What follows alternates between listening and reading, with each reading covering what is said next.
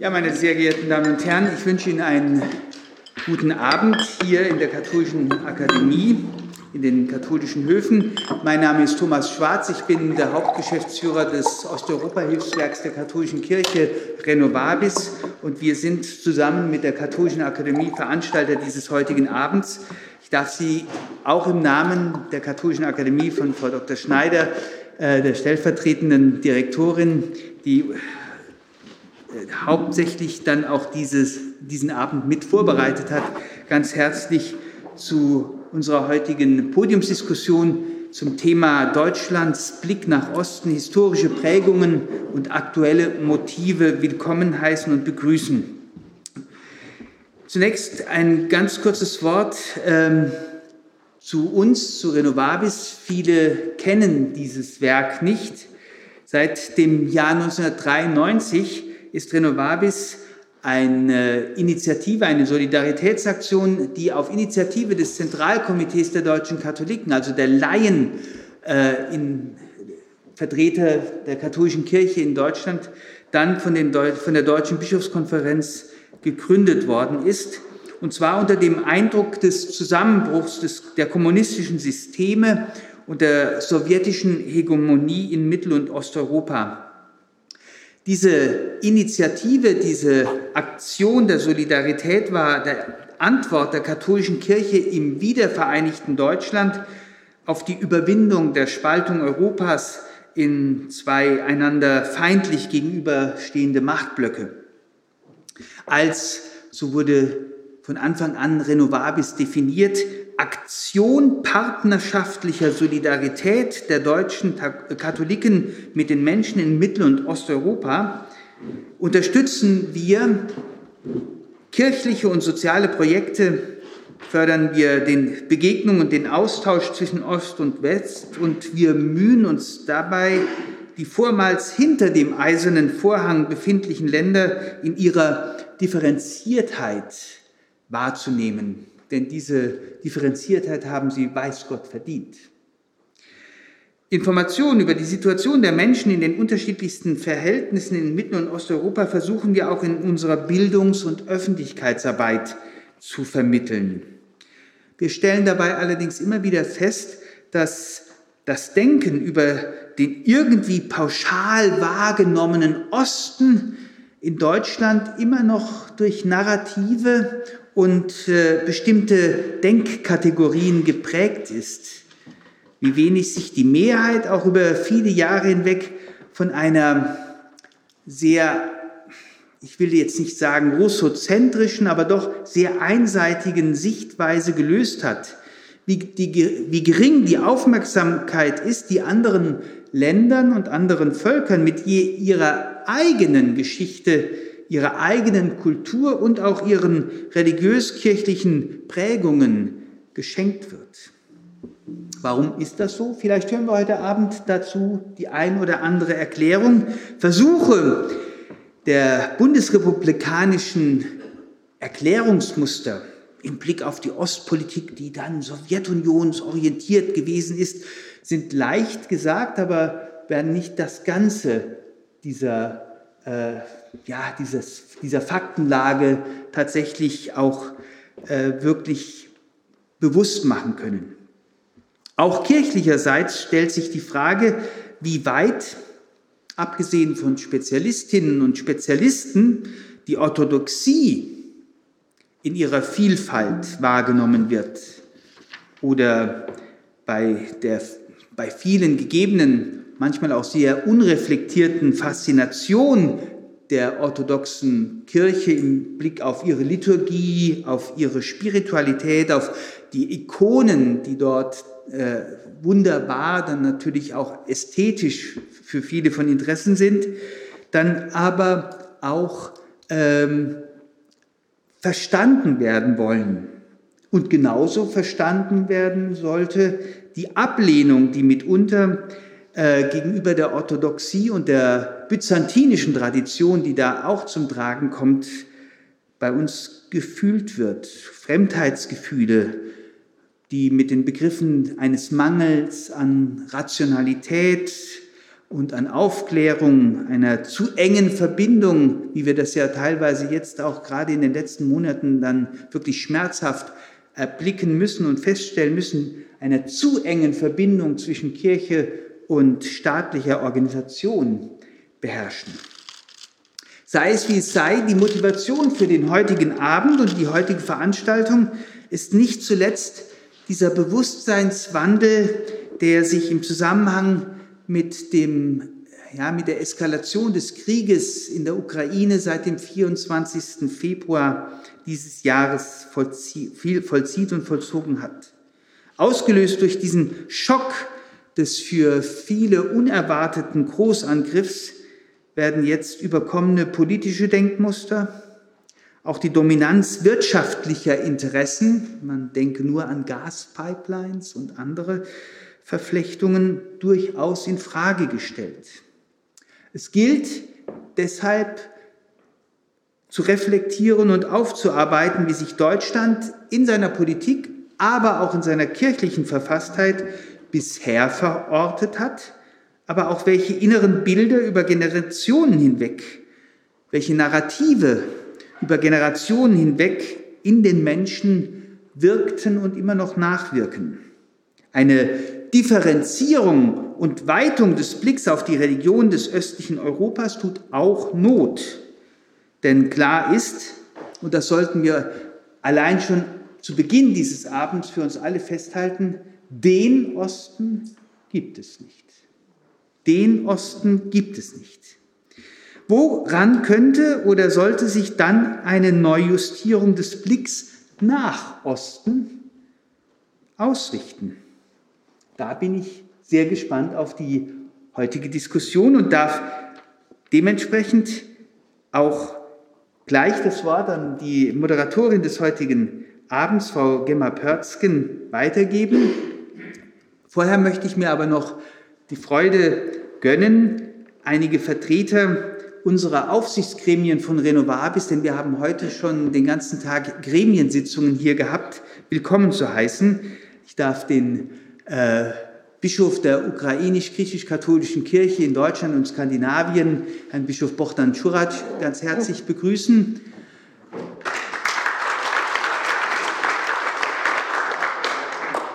Ich darf den Weihbischof des äh, Bistums Regensburg, Herrn Dr.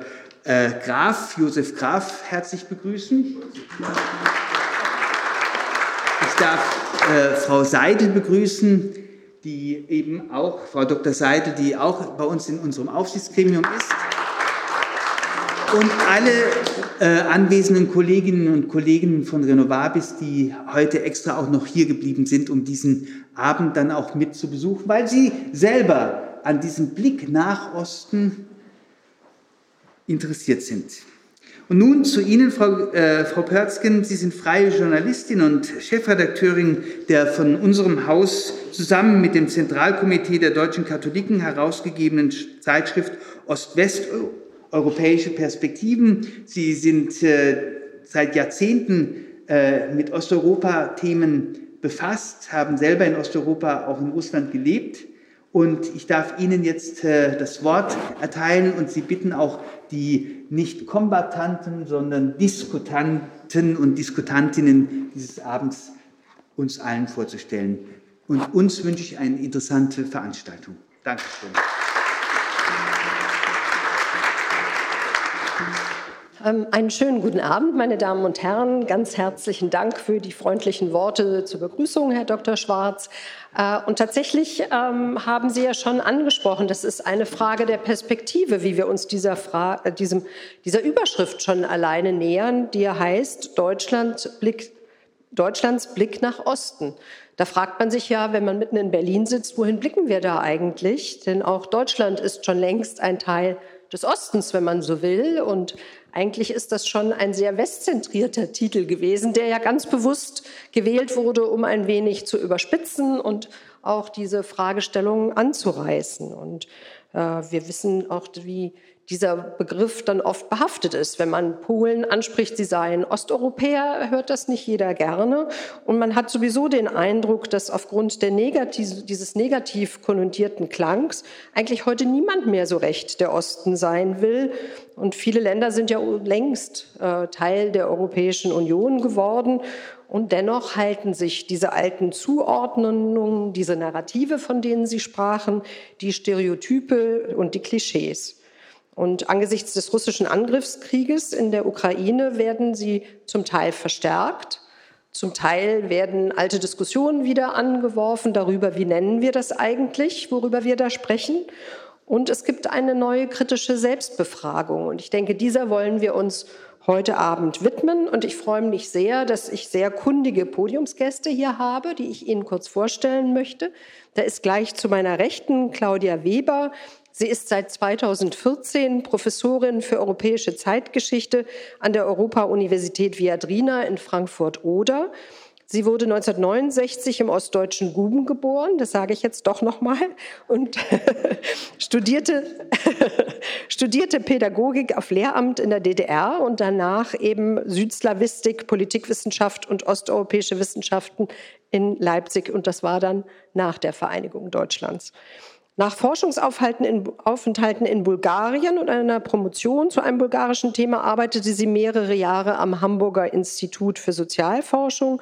Und 2019 erschien ihr Buch Der Pakt über den Stalin-Pakt, der für rege Diskussionen in der Öffentlichkeit gesorgt hat. Ganz herzlich begrüßen möchte ich auch Botschafter Dr. Marek Pravda, der in der Mitte sitzt. Er blickt auf eine sehr eindrucksvolle Diplomatenlaufbahn zurück, die hat ihn während seines Studiums der Wirtschaftswissenschaften erst nach Leipzig gebracht. Dann war er später als Wissenschaftler an der Akademie der Wissenschaften in Warschau äh, Anfang der 90er Jahre tätig.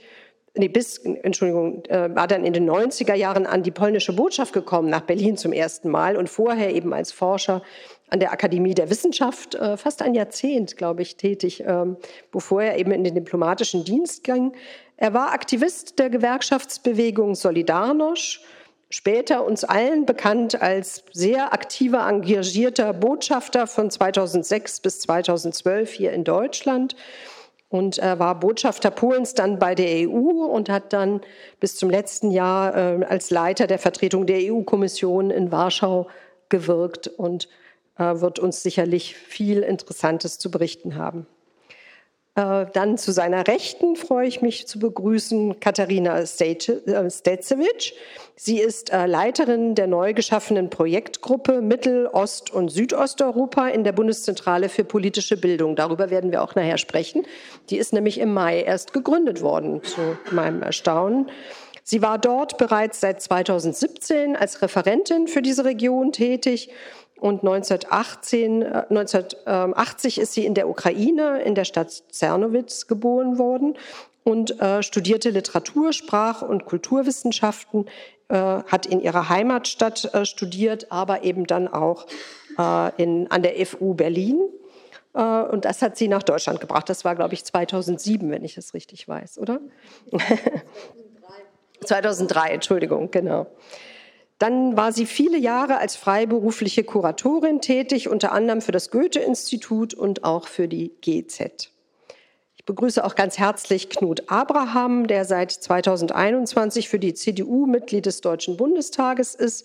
Er hat seinen Wahlkreis in Brandenburg und ist unter anderem Mitglied des Auswärtigen Ausschusses und Herr Abraham wurde 1966 in Hamburg geboren, studierte Jura in Bonn und war dann in den 90er Jahren Büroleiter des Europaabgeordneten, den viele von Ihnen vielleicht noch kennen, Otto von Habsburg, hat dort viele politische Erfahrungen gesammelt im Bundestag und auch im Europaparlament und ist dann Diplomat geworden mit vielen interessanten Auslandsposten, unter anderem in Sofia, Washington und Warschau. Und er arbeitete auch mehrere Jahre im Bundeskanzleramt, bevor er jetzt über die Landesliste im, im letzten Jahr in den Bundestag einzog. Sie sehen, meine Damen und Herren, wir haben wirklich sehr kundige Leute hier mit sehr unterschiedlichen Perspektiven.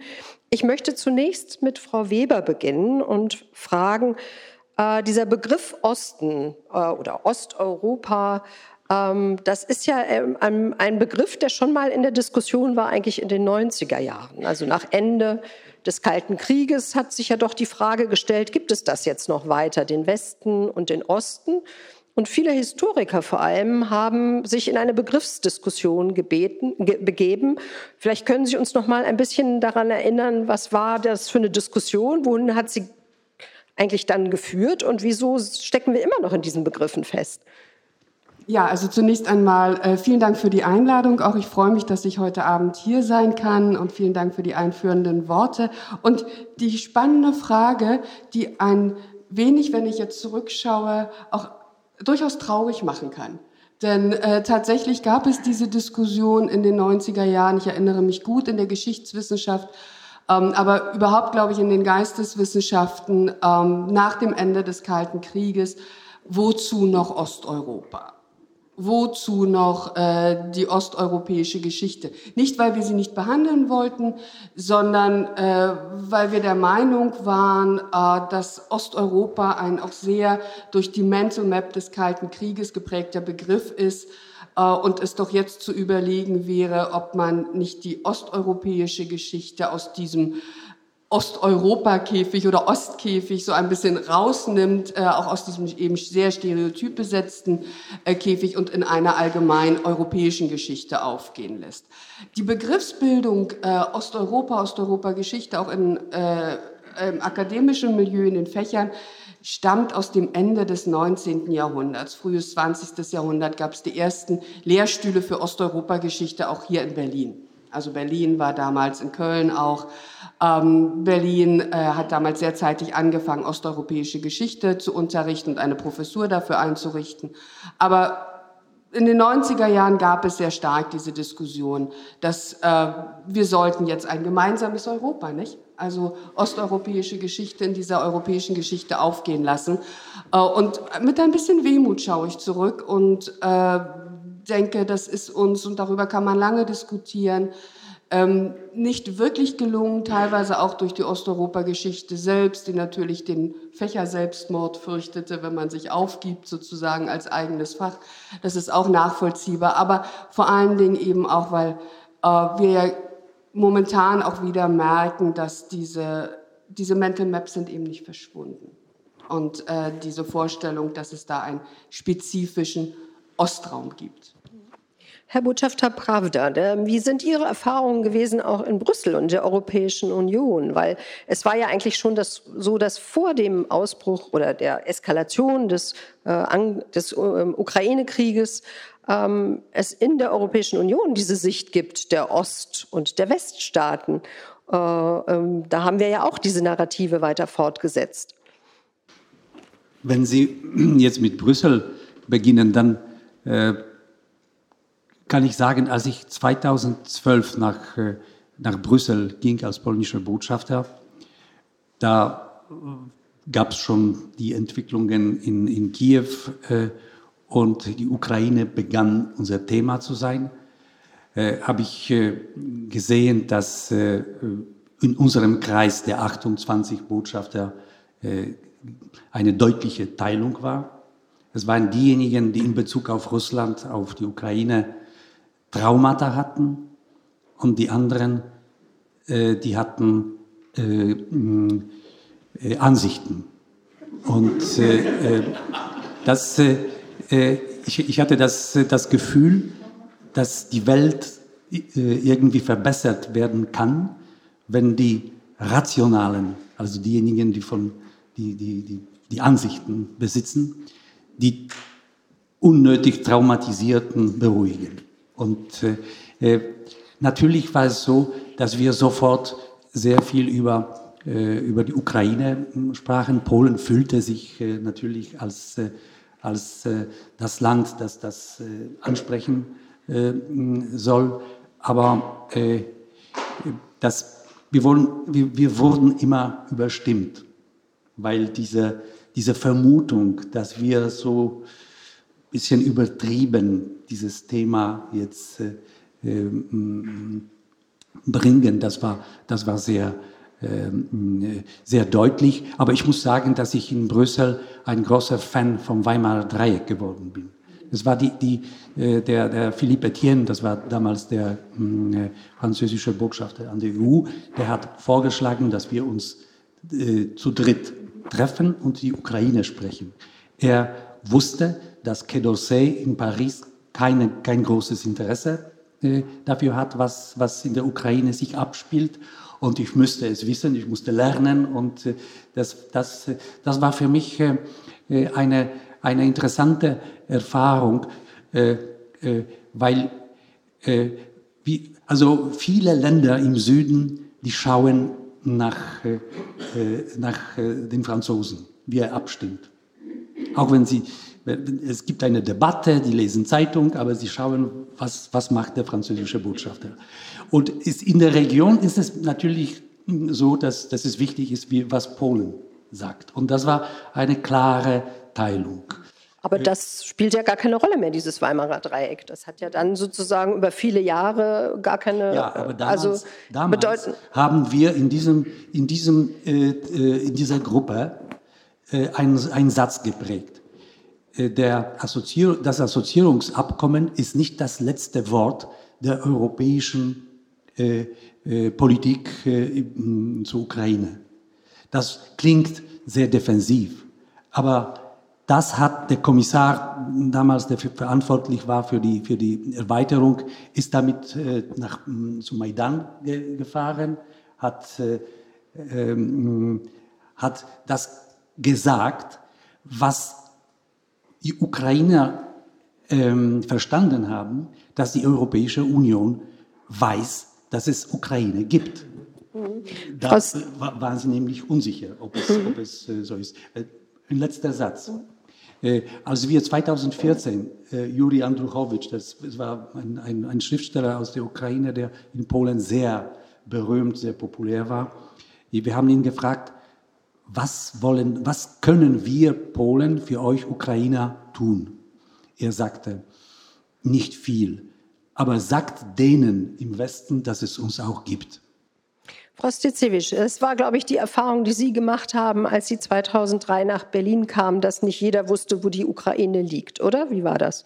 Vielen Dank für die Einladung und ich freue mich, äh, auch Ihre Fragen zu beantworten. Das war sehr ungewöhnlich für mich natürlich ich komme aus einer ukrainischsprachigen Familie aus dem Westen des Landes, ähm, auch mit Geschichten, äh, die mit Separationsgeschichten äh, zwischen meinen zwei Familien, Mutter und Vater, kam die Imperiumsgrenze, sozusagen Österreich-Ungarn und Russland. Das gab es russisches Reich damals. Das gab es schon, aber wir waren alle ukrainischsprachig. Und ich bin in der Ukraine dann aufgewachsen. Und als ich hierher kam, kam ich, habe ich Fragen zu hören bekommen, ist Sibirien von der Ukraine weit, weit entfernt? Und das hört man aus der Stadt besonders, die unglaublich kulturell äh, nach Europa äh, gehört. Also Tschernowitz, die Stadt der deutschsprachigen jüdischen Literatur. Ähm, ich war natürlich erstmal schockiert und dann natürlich kam peu à peu kamen alle Narrative sozusagen, die, die wir jetzt kennen und die wir, äh, ja, was ist denn das für ein Land? Gibt es das überhaupt? Was ist die ukrainische Sprache? Also das sind die Fragen, die wir heute nicht mehr beantworten müssen.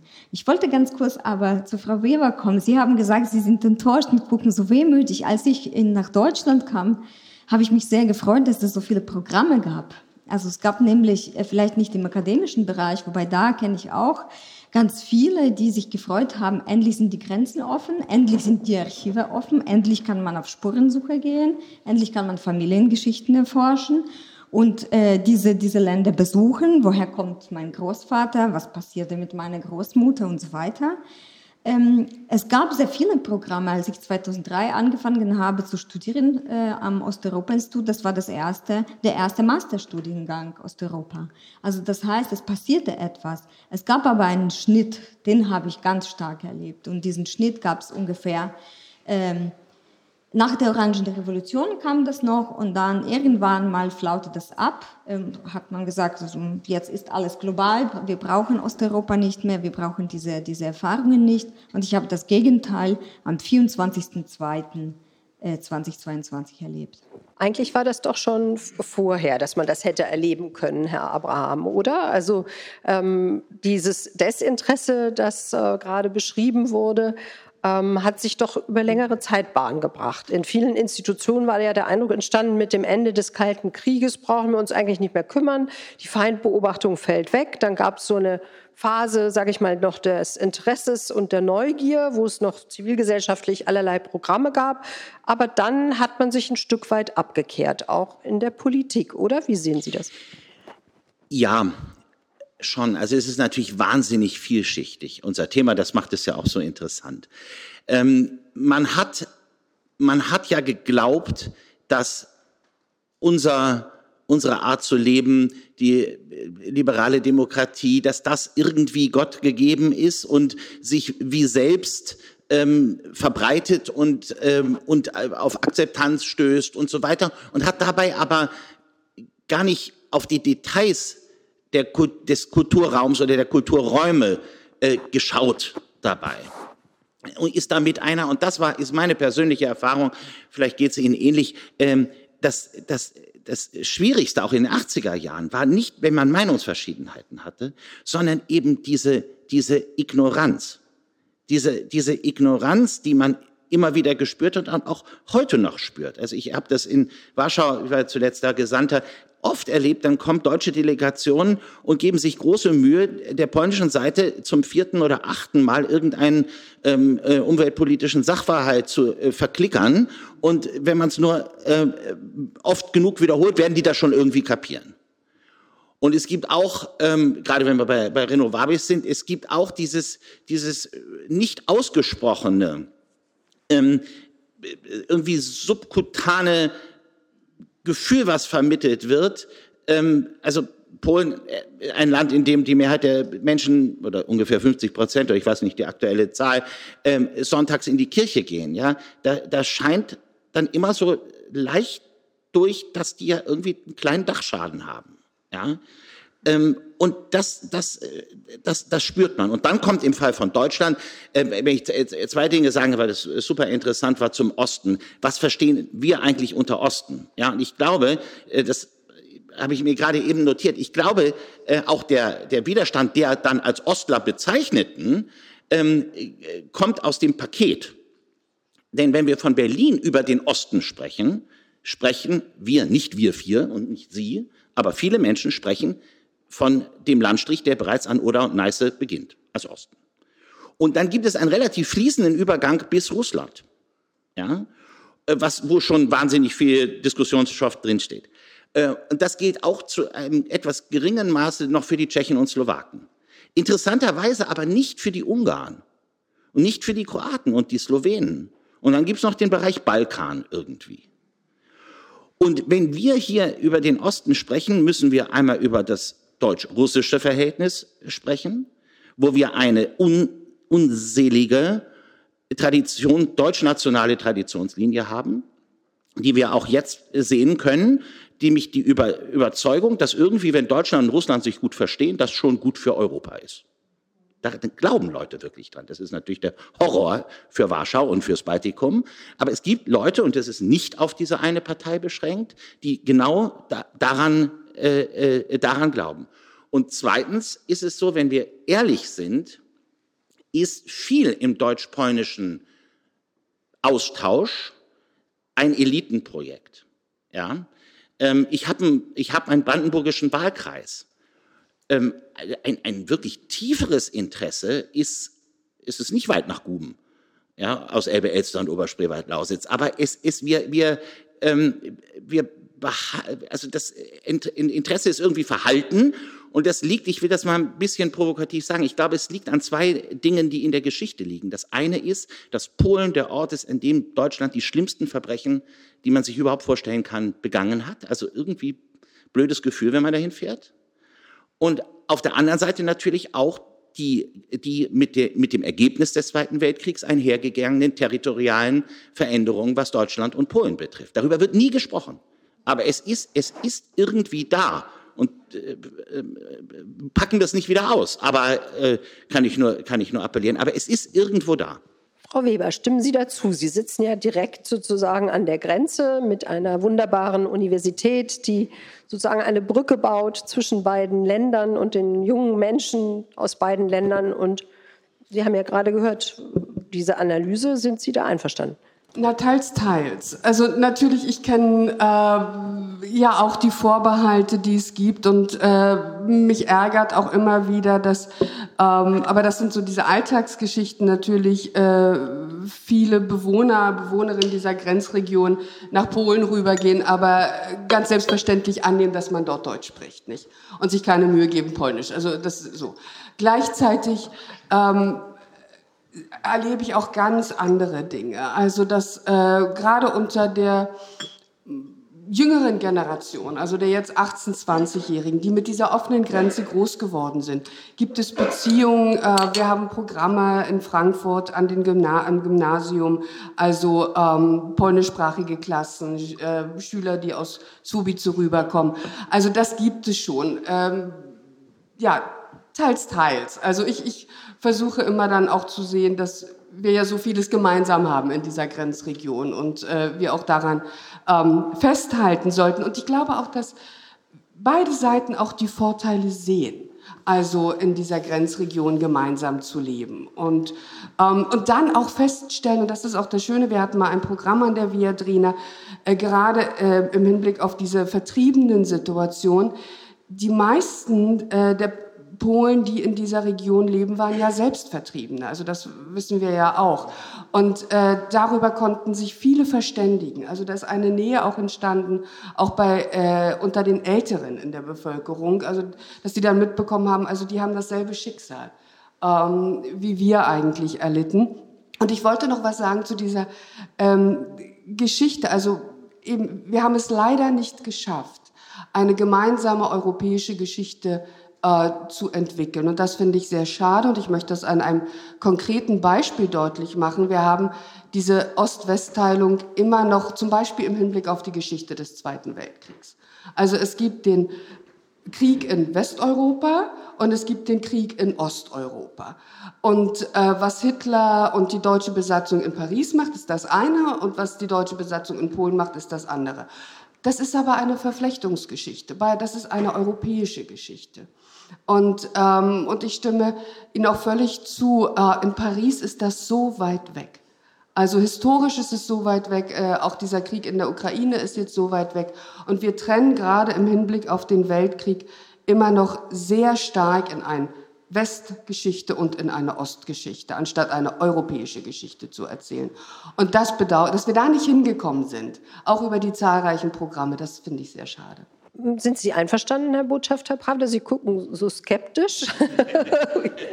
also mein Eindruck ist, äh, dass äh, junge Generationen einen neuen deutsch-polnischen Imaginationsraum entwickeln. Also, also ein, ein, ein Raum der Bezüge, der, der Emotionen. Und äh, als ich Leiter der Kommission, der Kommission in Polen war, des Büros von der Kommission war, haben mich zum Beispiel Leute besucht aus einer Gruppe, die Ökologen, die, die, die wollten mir erzählen, dass sie nach Deutschland fahren zu einer Demonstration nach Konstanz oder irgendwo, weil sie Deut die Deutschen brauchen uns, damit äh, wir zusammen jetzt dieses Thema anpacken. Und, und äh, für sie sind diese Themen Versöhnung oder Aufrechnung sehr exotisch.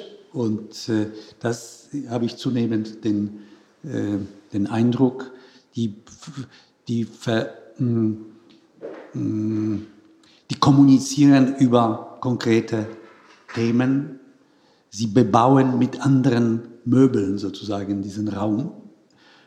Und wir machen uns manchmal zu viel Sorgen, weil die Politiker uns einholen mit ihren äh, spannenden Themen. Dann denken wir, dass, dass die Leute auch das äh, äh, äh wirklich, äh, dass, dass die Leute das auch bewegt. Den Eindruck habe ich weniger. Und äh, deshalb, ähm, ich würde das etwas entdramatisieren. Ich stimme Ihnen zu, natürlich, Ihren Beobachtungen, aber äh, ich, ich glaube, dass, äh, dass wir einen anderen, ein anderes Herangehen jetzt brauchen, dass wir wirklich jetzt die Themen identifizieren, die, die, die wir hm, gemeinsam ähm, äh, aufnehmen sollen und, äh, und so wird sich diese, diese, hm, diese Beziehung, also die, die, mit diesem, diese Versöhnungsrituale hm, äh, äh, sind nicht mehr so attraktiv und äh, ähm, wenn wir uns, wenn äh, Versöhnung als Ziel gesehen wird, dann geben wir den Politikern die Möglichkeit zu sagen, ich fühle mich versöhnt und ich wundere mich, dass man von mir noch etwas will. Ja, und eben geht es darum, dass wir jetzt äh, gemeinsam hm, kreativ äh, werden. Ja, äh, äh, und äh, wir wohnen weniger in Orten, wir wohnen in Erzählungen. Deshalb äh, sollen wir vielleicht auch mehr äh, Bedeutung beimessenden Erzählungen, äh, auch über das, die neueste Geschichte. Nicht, dass wir die Geschichte vergessen, aber, aber dass wir zum Beispiel im, im, im, äh, in, in der Nachkriegsgeschichte Polens, Deutschlands gibt es so viele äh, Geschichten, die vertan werden, die noch, die nicht gut erzählt werden, aber die so, äh, äh, so viel Stoff haben. Zum Beispiel die, diese, die auf, die, das Verständnis für äh, die, die Rezeption von Dietrich Bonhoeffer in, in Polen. Das war ein Phänomen, das, so, dass wir in den 70er Jahren ich war in einer Kleinstadt und habe diese Dinge gelesen. Das war kein Elites. Also die, die, die, die, die Allianz der polnischen Christen und äh, Laikalen äh, oder Liberalen ist äh, teilweise durch diese Lektüre auch äh, äh, gegangen. Es, es gibt etwas, was, was uns verbindet, also die imaginierten Bindungen, die gibt es. Äh, es ist, das ist viel wichtiger als die, als die ähm, Interessengemeinschaft, weil sie, die ist kalt. Wir müssen etwas Warmes haben. Und äh, und es gibt, äh, also wenn wir gemeinsam etwas erleben, wenn wir äh, die Hilfe aus Deutschland hatten in den 80er Jahren oder wenn wir in Warschau 6000 Flüchtlinge aus der DDR hatten, das sind so Geschichten, die uns, also wir, damit, damit wir nicht nur an die, an die Verbrecher äh, denken, äh, sondern äh, auch an an sowas. Und ich habe auch äh, Leute getroffen, der letzte Satz, dass, äh, äh, dass sie, sie meinen, dass die, diese Bege Begegnungen zwischen polnischer und, deutscher Jugend sind häufiger interessanter als äh, zwischen äh, französischer und deutscher Jugend, weil, weil hier, hier gibt es Stoff, hier ist etwas, wir unterschätzen, dass die Leute zu mobilisieren sind, wenn sie eine Aufgabe haben. Frau Stitzewitsch. Äh, ich wollte noch ganz kurz, wenn ich darf, ähm, zu diesem Thema kommen Erzählungen. Wir haben auch festgestellt, dass, dass es keine Erzählungen über die Ukraine gibt oder ganz wenige. Und wenn, wenn es die gibt, die sind sowas von Desinformation geprägt. Zum Beispiel Nationalismus, Faschismus sobald man irgendwie über den Maidan gesprochen hat, der 2013, 14 in der Ukraine stattgefunden hat, war man sofort in diesem Schema und das ist eine Falle im Prinzip, das ist kein Schema, das ist eine Falle, darüber zu diskutieren, über die Ukraine zu diskutieren in diesem Faschismus-Narrativ oder Nationalismus-Narrativ und so weiter. Und ähm, es ist ein unglaublicher Mühe, diesen Narrativen, Desinformationsnarrativen unter anderem auch, mit Expertise zu begegnen. Es ist unglaublich schwer, ähm, Experten und Expertinnen den Raum zu lassen. Sie werden nicht äh, als Experten wahrgenommen, sie werden als Stimme aus der Ukraine oder pro-ukrainische oder pro-belarussische Stimme wahrgenommen. Und das ist das, und das ist mein letzter Satz, da frage ich mich, ähm, ist tatsächlich in, in Bezug auf Beziehungen zwischen Ost und West wie auch immer. Diese, die demokratische, also wurden diese Beziehungen in den letzten 30 Jahren demokratisch gelebt, politisch? Haben Sie diese ganzen Beziehungen, die in Kultur stattgefunden haben, politische Bildung und so weiter, wurden sie im politischen Feld bei den Entscheidungsträgern demokratisch gelebt? Na, die Frage geben wir ja gleich weiter an Ihren Nachbarn. Der ist ja genau der Richtige. Also die, die Verbindungen, ähm, ähm die, die, die, die wirtschaftlichen, die politischen, äh, ich, ich habe den Eindruck, dass äh, im Verhältnis zu Ostmitteleuropa zumindest die, äh, die Wirtschaft äh, die Beziehungsintensität hat, die früher im, im, im kulturellen und im geistigen Austausch äh, auch da und sprachlichen äh, Austausch auch da war. Ähm, es, es fehlt überhaupt nicht an Gesprächsforen, an, an, an Initiativen, an gemeinsamen Projekten. Das ist, das ist äh, alles, das ist alles da und das gehört natürlich auch zur Erfolgsgeschichte. Und ich bin ganz bei Ihnen, äh, Herr Botschafter, wenn wir über eine, eine positive Agenda sprechen und äh, nicht nur über die Dinge, die die schwierig sind. Aber ich denke, an so einem Abend wie heute äh, gehört auch das dazu und äh, äh, nehme ich diese Ecke äh, der, unserer Diskussion äh, gleich nochmal auf, da ich ähm, äh, immer gerne ausgebildet habe, sowohl äh, im diplomatischen Dienst wie auch jetzt als Abgeordneter. Und es, zu mir kommen natürlich schon ähm, Leute, die, die, die vorbereitet sind auf meine Themen. Andererseits, und Frau Pötzke, wir haben das ja in unserer äh, Be Bekanntschaft seit Jahren, habe ich Kinder, fünf Kinder, sehr schön. Äh, und die haben in ihrer, zusammengerechnet kann man fünfmal äh, zwölf rechnen, schwierig, Mathe-Grundkurs, also in ihrer jedenfalls sehr langen Schulzeit, zusammengerechnet, nicht eine Minute militärische Geschichte des Zweiten Weltkriegs gemacht. Und das bedeutet auch Auseinandersetzung mit Polen die, die äh, Auseinandersetzung mit dem Raum, über den wir sprechen, findet natürlich zu Recht, damit ich da nicht falsch verstanden werde, sehr stark durch das gigantische Verbrechen der Ermordung der Juden Europas statt. Und dabei, dabei gerät die, die, die Geschichte der Völker und der ganzen Region in den Hintergrund.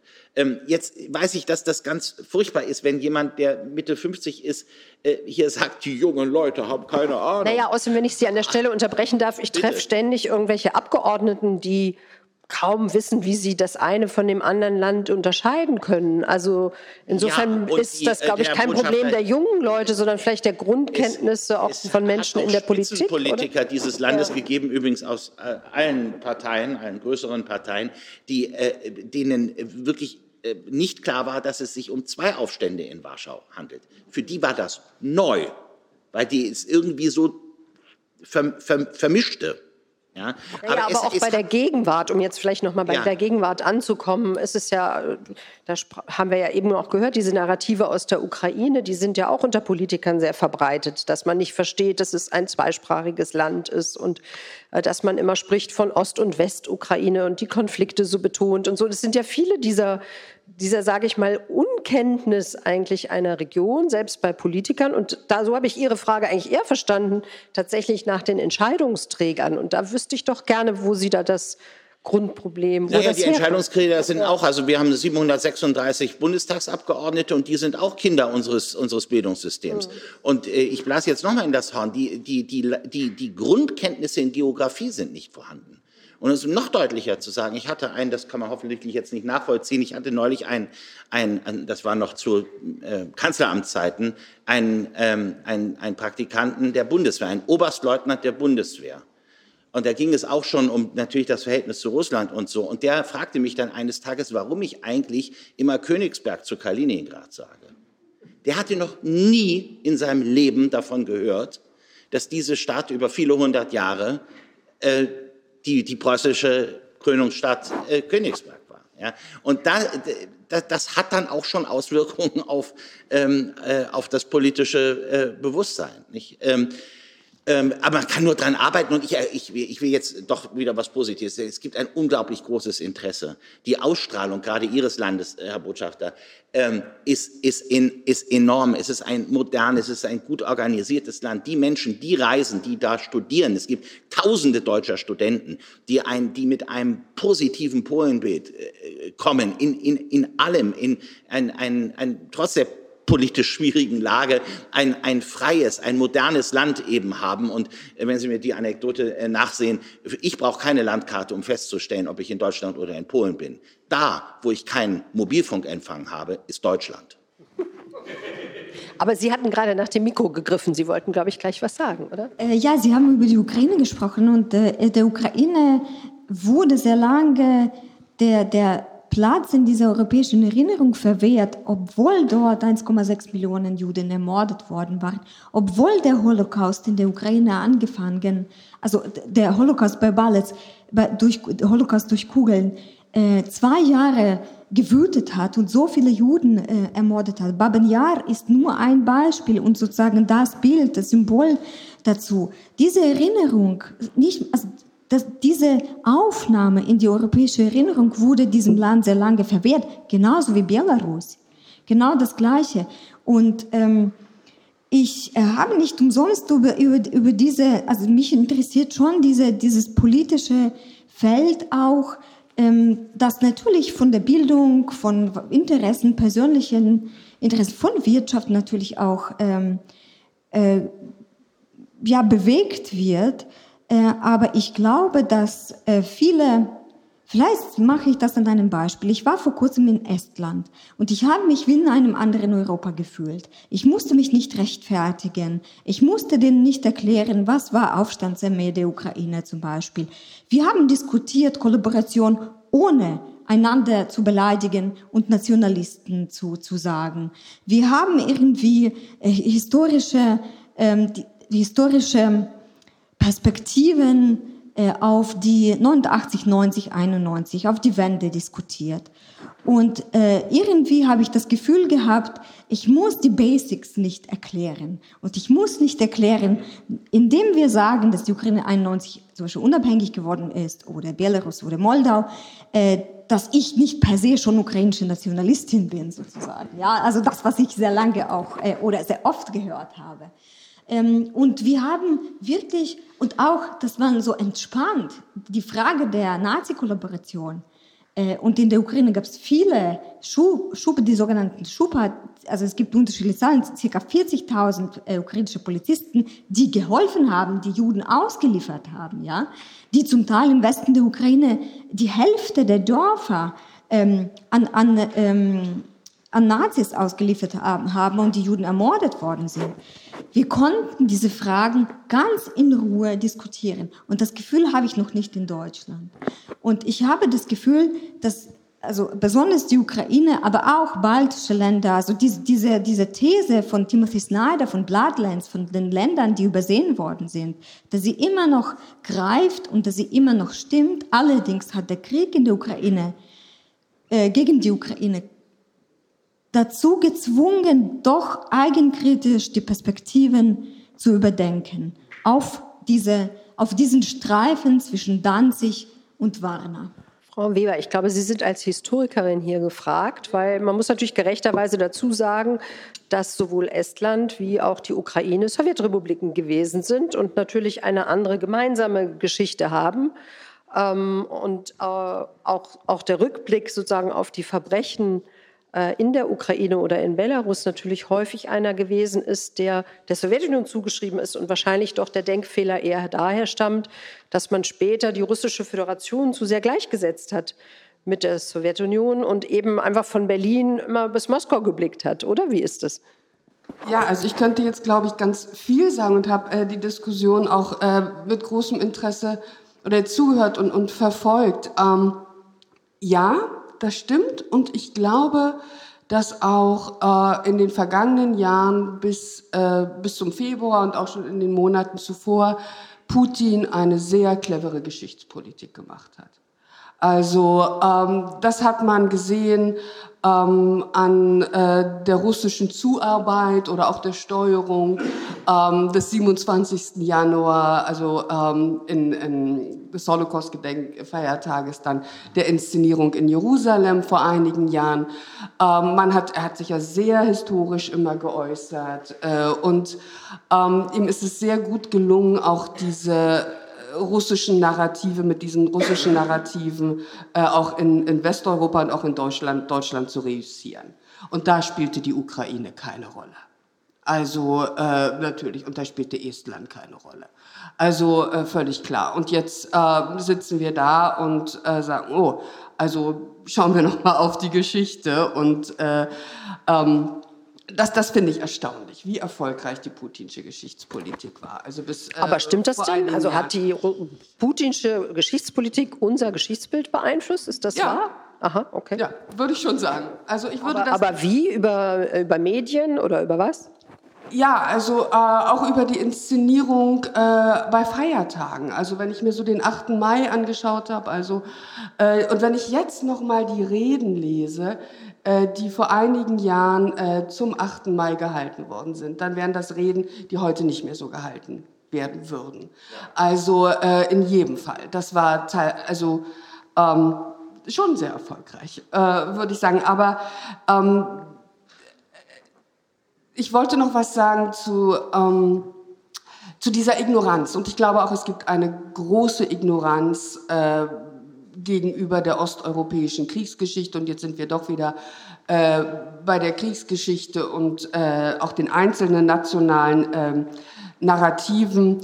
Und ähm, die hat einerseits mit dem was zu tun, Herr Abraham, was Sie sagten, also dass wir uns sehr stark fokussiert haben auf die Geschichte des Holocaust als Geschichte des Zweiten Weltkriegs. Und das ist nicht gleich die Geschichte des Zweiten Weltkriegs. Sie haben völlig recht. Ich mache Clausewitz gerade. Militärgeschichte spielt so eine große Rolle. Und nicht nur Militärgeschichte, sondern auch Diplomatiegeschichte. Wir haben keine Ahnung von den Garantieerklärungen der Briten. Überhaupt nicht spielt, kein, ja, und, und spielt keine Rolle und ist fürchterlich, ähm, weil uns eben damit die ganze Komplexität und Widersprüchlichkeit der europäischen Geschichte völlig verloren geht. Ähm, wenn wir das weiter so machen. Also das, da sollte sich, bin ich sehr bestrebt, dass sich da was ändert. Und ich glaube, es hat tatsächlich etwas zu tun mit, Sie hatten damals gesagt, vorhin gesagt, äh, wir halten, wir haben in den 90er Jahren diese Entwicklung des, zum Westen hin für Gott gegeben gehalten. Das war Fukuyama, das war das Siegesnarrativ, nicht? Das Ende der Geschichte. Alles wird aufgehen in einem westlichen Liberalismus, äh, und da war der Osten so der war das Exotische, aber das ja dann auch über kurz oder lang eingehen würde in diese ganze westeuropäische Geschichte.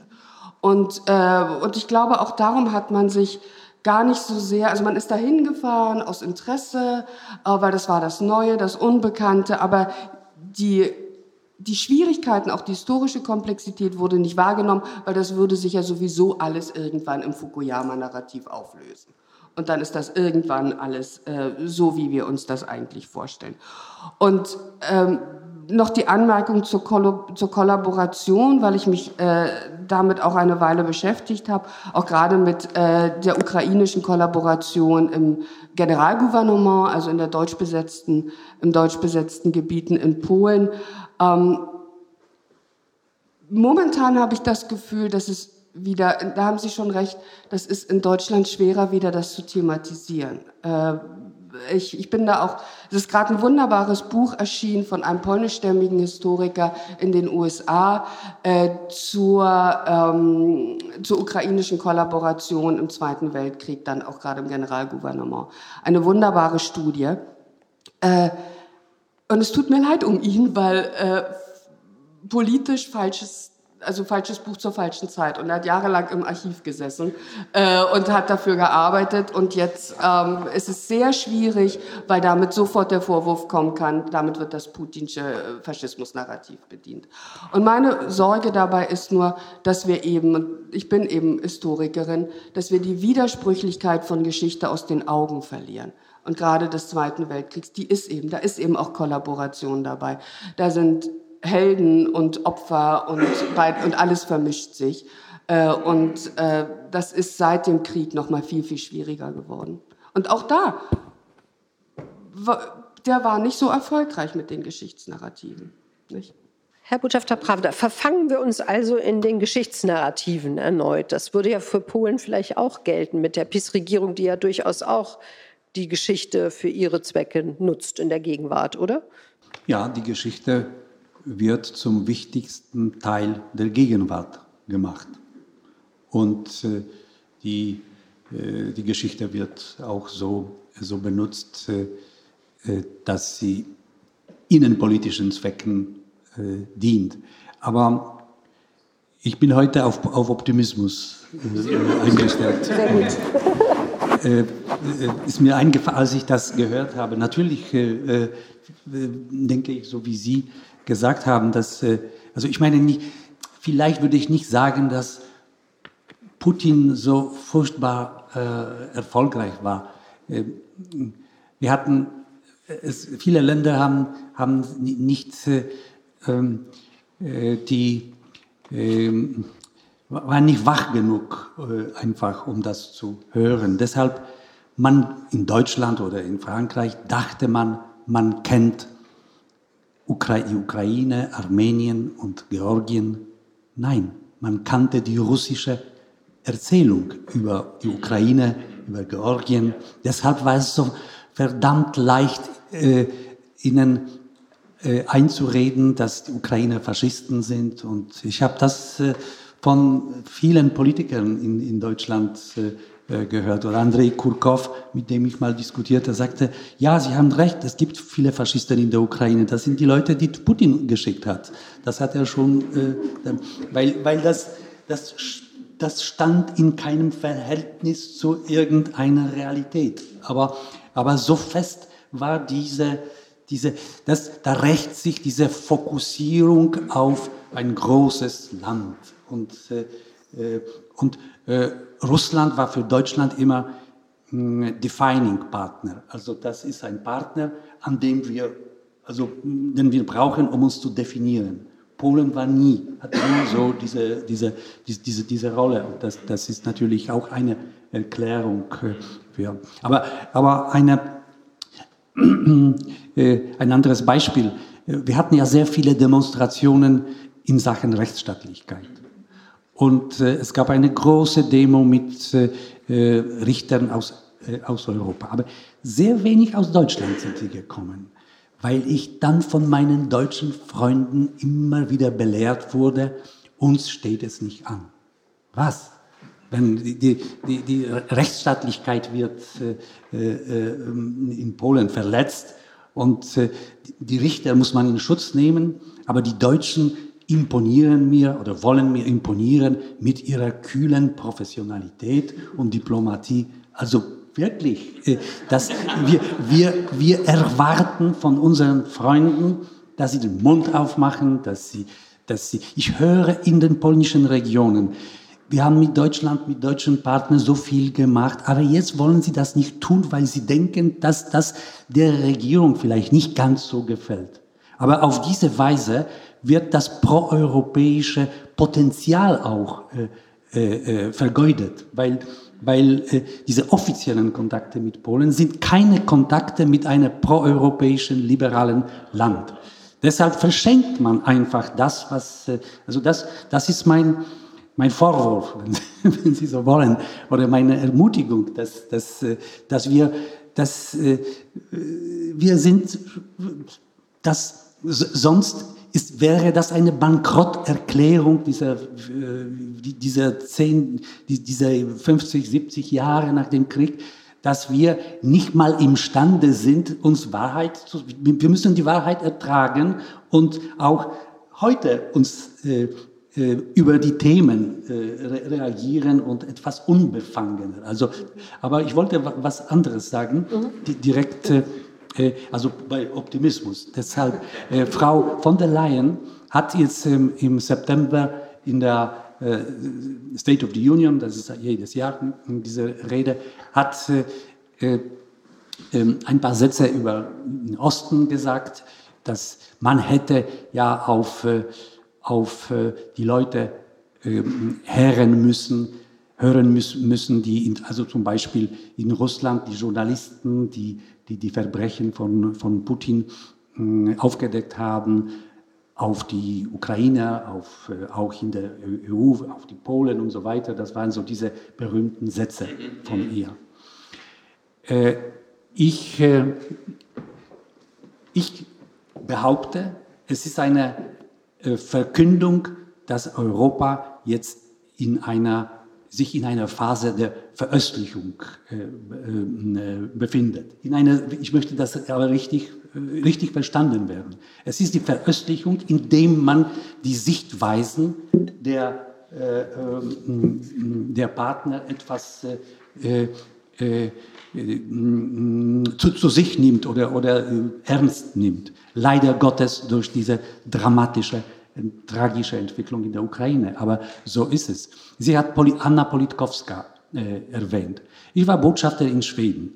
Und 2004 hat Anna Politkowska äh, in, äh, einen Olof Palme Preis bekommen in, in, in Stockholm. Und äh, die äh, Journalisten von Dagens Nyheter, das ist die Zeitung in Stockholm, haben mich angerufen, Anna Politkowska wünscht sich die Begleitung vom polnischen Botschafter weil sie, äh, weil sie äh, das Gefühl hat, dass sie äh, beobachtet wird und so weiter. Und, äh, und viele sagten, es ist eine nette Dame, aber eigentlich ein bisschen übersensibel und, und, äh, und, und sie hat mir, natürlich habe ich dann zwei Tage mit ihr verbracht und sie hat mir erzählt, wie wichtig für sie ist, dass sie Gazeta Wyborcza hat, das ist diese große Zeitung in, in, Polen, weil sie immer alles publizieren, was sie, äh, was sie schreibt. Und sie war damals schon so, äh, äh so eifrig äh, bei diesem Thema. Und, äh, vielleicht darf ich nur eben dazu sagen, vielleicht weiß nicht jeder, wer Anna Politkovskaya ist hier im Raum. Das ist eine russische Journalistin, die vor allem über den Tschetschenienkrieg äh, sehr investigativ geschrieben hat und 2006 äh, ermordet wurde. Und bis heute ist nicht äh, klar geworden, sozusagen, wer die Hintermänner waren. Es gab eine Verurteilung von angeblichen Tätern, aber es ist eine der vielen Ermordungen von Journalisten in Russland, die unaufgeklärt geblieben ist. Nur einfach zur Erläuterung, weil ja, ja, vielleicht weiß jemand es hier. Natürlich hätte ja. ich sagen müssen. Mhm. Äh, aber äh, ich meine, ich bin wirklich äh, unter dem Eindruck dieser, dieses Geständnisses von, von, von Ursula von der Leyen, dass sie das so ausgedrückt hat, dass sie so viel Zeit dem Thema gewidmet hat, weil dass es gibt keine, äh, dram, kein dramatischeres Geständnis der versäumten Lektion der Veröstlichung. Aber in, in, in, in so verstandener. Deshalb äh, äh, glaube ich, dass, dass das ist kein, kein Weg zurück. Jetzt wird es anders äh, sein. Und wenn ich Veröstlichung äh, sage, meine ich die Übernahme der, der Sichtweisen. Ich meine nicht, weil man muss man aufgepasst. Äh, äh, Orban hat mal gesagt, äh, wir werden vom Westen nicht verstanden. Wir haben unseren Stolz und unser Verständnis der Rechtsstaatlichkeit. Das ist gefährlich. Deshalb will ich das ganz deutlich sagen, welche Veröstlichung ich meine. Nicht die Orbansche jedenfalls. Aber wir müssen genau. diese Veröstlichung machen, damit wir das andere auch äh, äh, äh, äh, damit wir das andere äh, wirklich aufdecken, weil Orban und politische Scharlatane so viele intellektuelle Kunden im Westen haben, die, die, die ihnen dieses Handwerk zu leicht machen. Weil Frau Weber ich, möchte, glaube ich, ich dazu jetzt. Genau. Mhm. ich, also, also, das habe ich vergessen. Tut mir leid. Frau Weber, Sie wollten direkt darauf reagieren, glaube ich noch. Ja, ne? ich wollte diesen Begriff der Veröstlichung aufnehmen und ich stimme Ihnen zu. Und ich würde sagen, das begann ein wenig früher sogar schon. Also ich habe mit, äh, auch wieder äh, zu meinem, in meinem Fachgebiet, mit großem Erstaunen äh, die Verabschiedung, Sie kennen das sicher äh, und können das vielleicht auch ergänzen, der EU-Resolution im September 2019 ähm, zur Kenntnis genommen, zum Beginn des äh, Zweiten Weltkriegs. Also ähm, einstimmig äh, hat das EU-Parlament einer Resolution zugestimmt, die auch von den östlichen äh, Mitgliedstaaten eingebracht wurde, ähm, die, als ich sie gelesen habe, ich dachte, das könnte man in Deutschland nicht so bringen. Also ähm, der 1. September äh, wurde thematisiert, natürlich als Beginn des Zweiten Weltkriegs, und ebenso der 17. September. Und es wurden äh, die Verbrechen des Nationalsozialismus und die Verbrechen des Stalinismus als ausschlaggebend für den Beginn des Zweiten Weltkriegs thematisiert. Und das war, also historisch stimme ich dieser, äh, dieser Deutung äh, unbedingt zu, aber ich dachte, das ist, ähm, das ist hochspannend. Also, dass das äh, EU-Parlament äh, so ein historisches Statement äh, einstimmig verabschiedet, ähm, während, und da, äh, das haben Sie vorhin auch gesagt, die Deutschen sehr häufig auch sehr vorsichtig und nein, wir wollen das nicht und äh, wir können darüber nicht so diskutieren. Also ich glaube, das Zuhören, gerade was die historischen Narrative betrifft, in der EU gen Osten, das begann schon früher. Und ich äh, fand diese Resolution, die hier wenig zur Kenntnis genommen wurde, ähm, unglaublich spannend, weil sie eben nochmal so ein wirklich historisches Feld eröffnet hat. Sie wollten noch kurz ergänzen, aber dann würde ich gerne das Publikum nämlich mit einbeziehen. Ah, okay. Wir haben sehr viel über die Geschichte gesprochen, ja, und haben gesagt, wir müssen etwas lernen aus dieser Geschichte. Äh, aber aus meiner Sicht äh, sollte die Geschichte uns nicht beherrschen, weil das, was wir in der Ukraine erleben, ist die Rückkehr der Geschichte. Das jetzt, und zum Beispiel Ukraine, also der Kollege von Ihnen tut mir auch leid, weil das, was wir jetzt ähm, erleben ähm, in der Ukraine, ist eben diese Geschichte, die halt äh, aus Russland kommt. Und die Ukrainer haben überhaupt keine Zeit, sich mit der Geschichte zu beschäftigen. Denn jede Ukrainer und jede Ukrainerin ist ein Ziel in diesem Krieg. Und das Leben, die, dieses ein Ziel zu sein, egal wo man sich befindet, lässt überhaupt keine Räume, sich mit der Geschichte zu befassen. Und vielleicht, damit man sich aber mit der Geschichte befasst, damit man äh, die Geschichte wieder reflektiert, müsste man auch eine Zukunftsvision haben.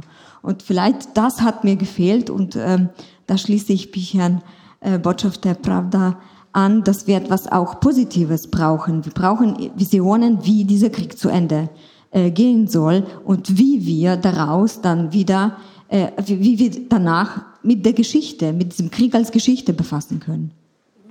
Ganz herzlichen Dank. Ich glaube, das war auch ein gutes Schlusswort. Ich, der Abend hat uns auf jeden Fall gezeigt, dass wir alle noch viel mehr in die Geschichtsbücher blicken müssen und uns auch noch mal ganz neu beschäftigen mit dieser Region und vielen unaufgearbeiteten Fragen. Und ich nehme einfach noch mal mit, was Sie so schön gesagt haben. Diese Veröstlichung Europas sollte wahrscheinlich tatsächlich ein Programm für die Zukunft sein. Ich bedanke mich ganz herzlich bei meinen Podiumsgästen, bedanke mich bei Ihnen allen äh, für diese interessanten Fragen und die Diskussion und gebe weiter an Frau Schneider, die jetzt noch ein Schlusswort sprechen möchte.